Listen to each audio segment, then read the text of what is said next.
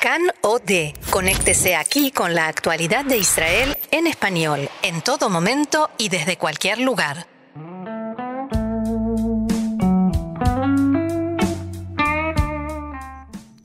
Aquí comienza Mano a Mano, un diálogo diferente y sin protocolo.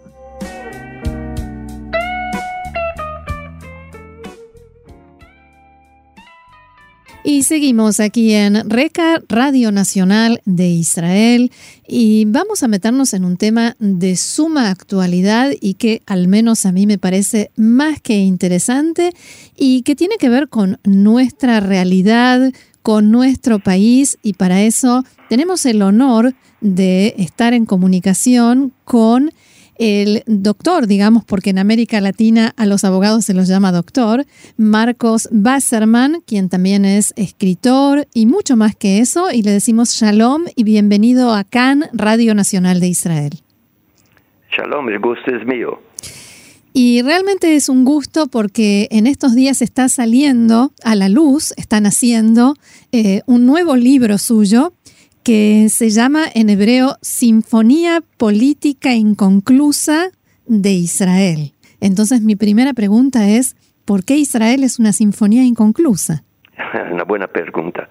En primer lugar, las fronteras de Israel todavía no están definidas. Tenemos una paz con Egipto, tenemos una paz con Jordania, no sabemos qué va a pasar en el norte, no sabemos lo que va a pasar en Cisjordania todo está en abierto, todo está en discusión, no se sabe exactamente lo que va a pasar.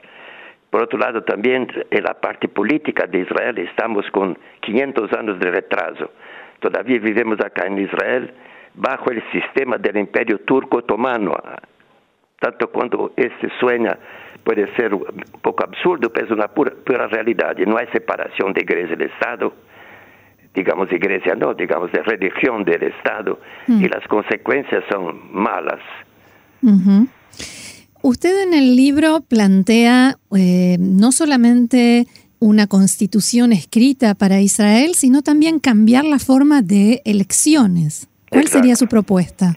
Exacto. Mira, lo que tenemos hoy, usted vota en alguien, usted tiene un programa usted conoce el programa de tu partido y al final usted va a recibir algo que usted nunca imaginó que puede recibir.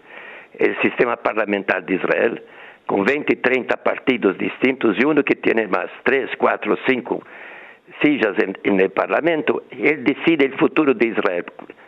Ahora, por ejemplo, vemos un, un señor ahí, no quiero mencionar de su partido, que quiere obligatoriamente hacer la el alistamiento militar obligatorio de los Haridim. Por otro lado, en, el mismo, en la misma coalición hay otro partido que dice nunca jamás. Entonces, quien votó en uno o votó en otro no sabe lo que va a recibir. Probablemente no va a pasar nada. Es apenas un ejemplo de, de una situación. Ahora, ¿cómo tiene que ser la elección? Yo escribo que la elección tiene que ser regional, no nacional, regional. Cada, cada sector del país, dividido en varios sectores, norte, sur, centro, Jerusalén, etc., tiene derecho a X número de sillas en el Parlamento. Y se elige un presidente, no primero ministro. Ir al sistema presidencial. Me imagino que eso es posible con dos grandes partidos.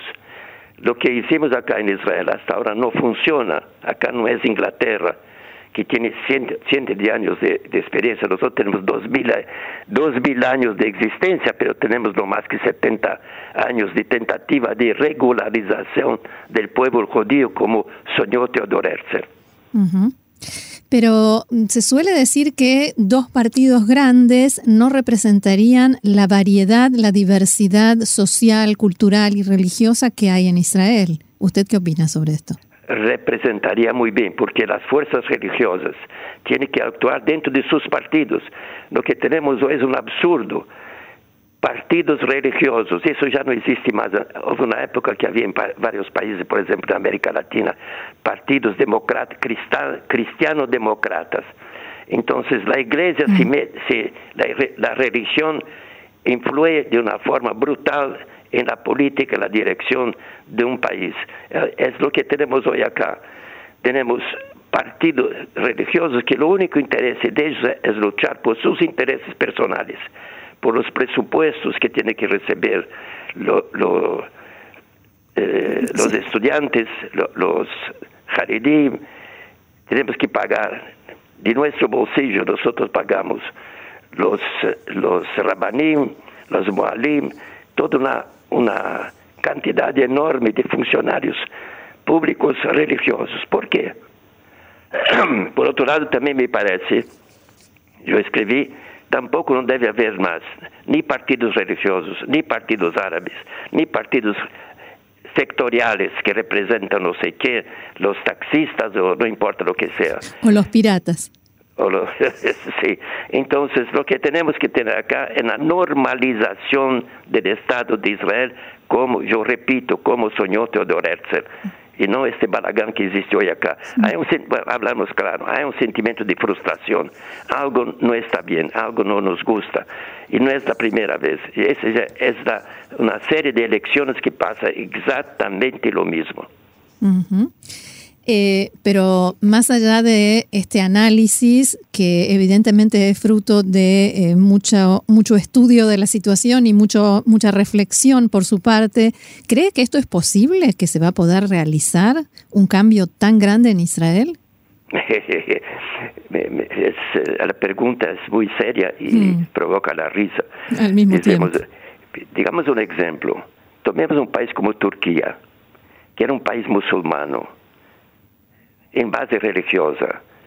E houve um senhor chamado Ataturk, depois da Primeira uhum. Guerra Mundial, que fez uma revolução, latinizou a língua e o país, e o país se hizo democrático, mais democrático. É verdade que se pode dizer, hoje mira, há uma, uma tentativa de volver a uma situação anterior, mas se, se um país como Turquia foi possível fazer uma revolução, espero que eu hablo de revolução tranquila, sí. ideológica, Claro que es muy difícil, muy difícil prever que un Javier Knesset hoy va a decir, yo a bien de la patria amada voy a desistir de mi posición en la Knesset y voy a permitir que se haga una nueva constitución en nuevas condiciones y a lo mejor yo puedo perder la silla, entonces no me interesa nada.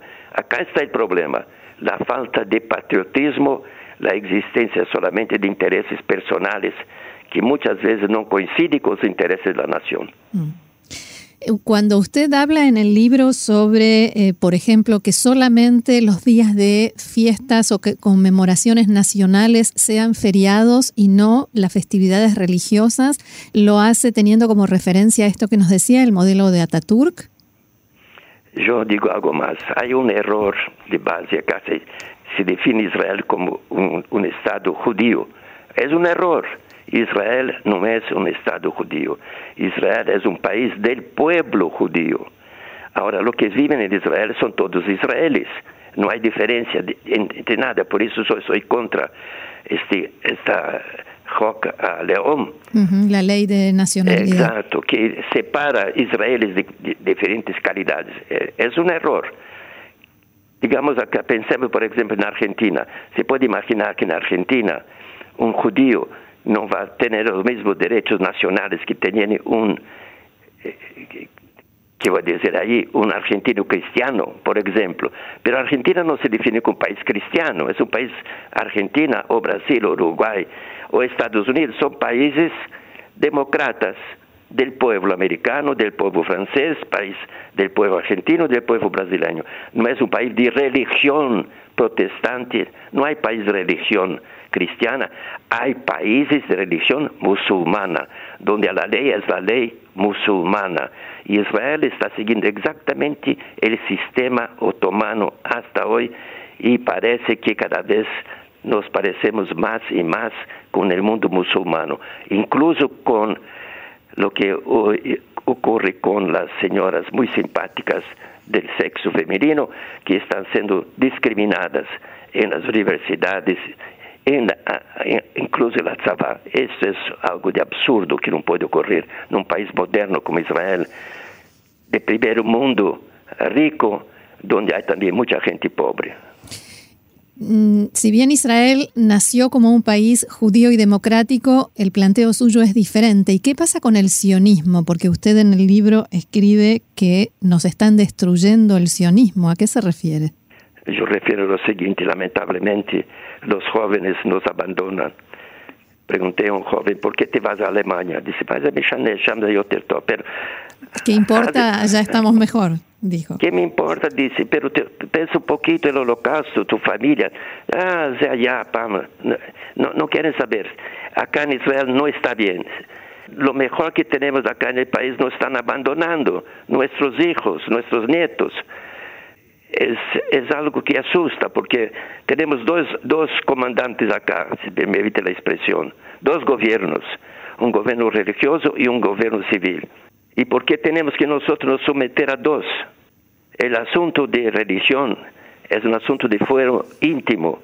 Yo hago lo que soy. Cada uno según su propia creencia. Exacto. Entonces es un país civil, donde va a haber matrimonio civil. Eso, al contrario, no va a impedir que uno se quiera casar en su sinagoga o en su iglesia.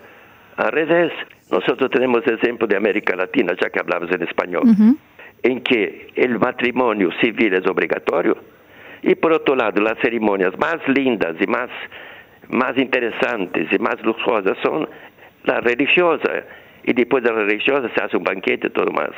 el, el matrimonio civil es una formalidad civil, no más. Además, yo creo, si va a haber una separación entre religión y el Estado, nosotros vamos mucho más participar y respetar nuestra religión do que se hace hoy en día. Mm. Usted plantea también una incorporación, una participación mucho, mucho mayor de los judíos de la diáspora en Israel. ¿Cómo funcionaría eso? Oh, en dos palabras. Es un tema que pensé mucho sobre eso.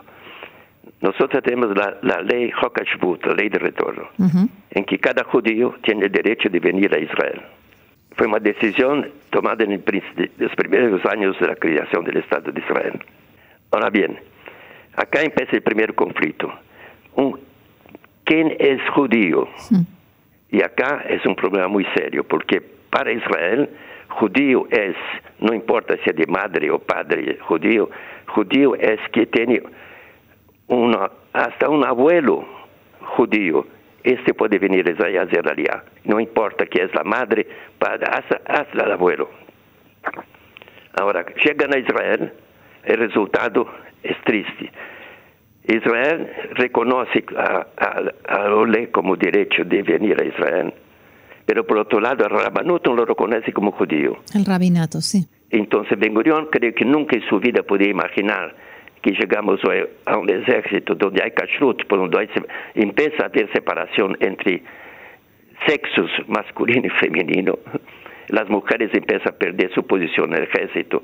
En las universidades, lo que es más triste, más lamentable.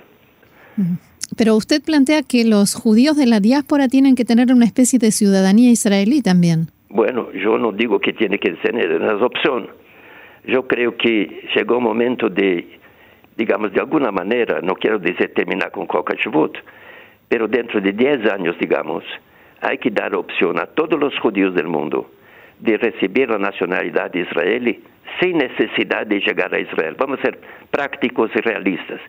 Hasta hoy, el número de judíos en Israel es grande, es ya fe, pero la mayoría sigue viviendo afuera, en Estados Unidos, América Latina, en Francia, en Inglaterra, etcétera, etcétera. Entonces, vamos a definir quién es israelí, no más quién es judío. Israelí es lo que recibió en el exterior la nacionalidad israelí. Además, puede recibir un pasaporte de un color distinto, pero él será el único que tiene derecho de hacer un día hacer su aliado, volver a Israel los demás que no quieren recibir nacionalidad israelí, quieren mantenerse solamente como judíos. Por ejemplo, yo soy un argentino de religión mosaica, así se habla de una semántica muy especial. Mm. Soy un brasileño de nacionalidad, de, religión israelita y cada uno inventa la, la sistemática más simpática a su país, pero no quieren ir a, ir a Israel definitivamente y no les importa Israel. Entonces vamos a definir, mira, tenemos ejemplos hoy muy claros. Portugal y España, por ejemplo, están concediendo la nacionalidad española y portuguesa a los descendientes de los pulsados de la Inquisición hace 400 años. Italia, Francia, Alemania, la nacionalidad es considerada sus hijos, aunque, aunque no nacieron en sus países. A los descendientes de, de, inmigrantes que dejaron esos países, los hijos o los descendientes de ellos pueden recibir la nacionalidad. ¿Por qué Israel no puede hacer lo mismo? Esa sería una, no es una solución ideal de cómo imaginamos que cuando se va a abrir las puertas del Estado de Israel, todos los judíos van a hacer las valijas y todos van a venir. no, no, no vieron, vieron una parte por sionismo, como la mayoría de los Olim de América Latina y de otros países, países claro, pero, pero hoy Aliá es una Aliá, digamos, en su gran mayoría cuando la gente está en una situación digamos, en sus respectivos países de problemático. Entonces prefieren dejar su país de origen y venir a Israel. Pero la puerta tiene que estar abierta, abierta a los israelíes, aunque israelíes que viven en el exterior. Y para tanto se da una representación a ellos, fue lo que escribí. Una vez al año puede haber en el Knesset de Israel una asamblea especial con la participación de representantes debidamente elegidos de israelíes que viven en el exterior. No, no van a participar, no van a tener derecho de voto da vida política de Israel, claro, mm. pero van a poder discutir y presentar proposiciones, leyes de interés de los israelíes que viven en el exterior. Bien, volviendo al libro Sinfonía Política Inconclusa, ¿qué posibilidades hay de que se vaya en algún momento a publicar en español? Perdón, no entendí. ¿Qué posibilidades hay de que el libro se publique en español? no sé. La verdad es que en este momento el libro salió ahora, no más que algunos días. Sí.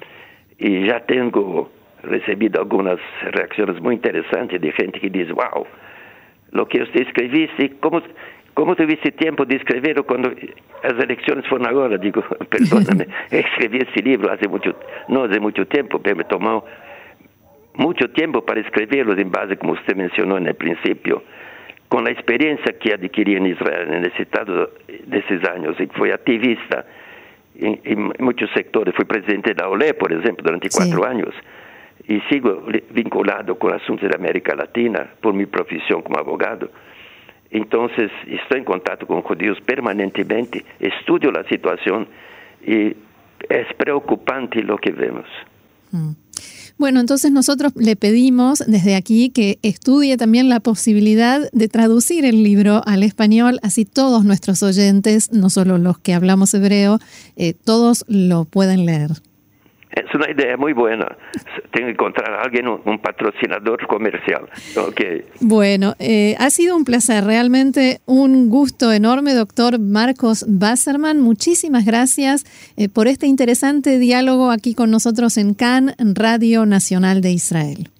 Yo agradezco, muy simpática la reunión y espero que los, los que nos escuchan van a mastigar, digerir bien lo que hablamos aquí. Mucho para reflexionar. Gracias, Shalom. Gracias, bye bye.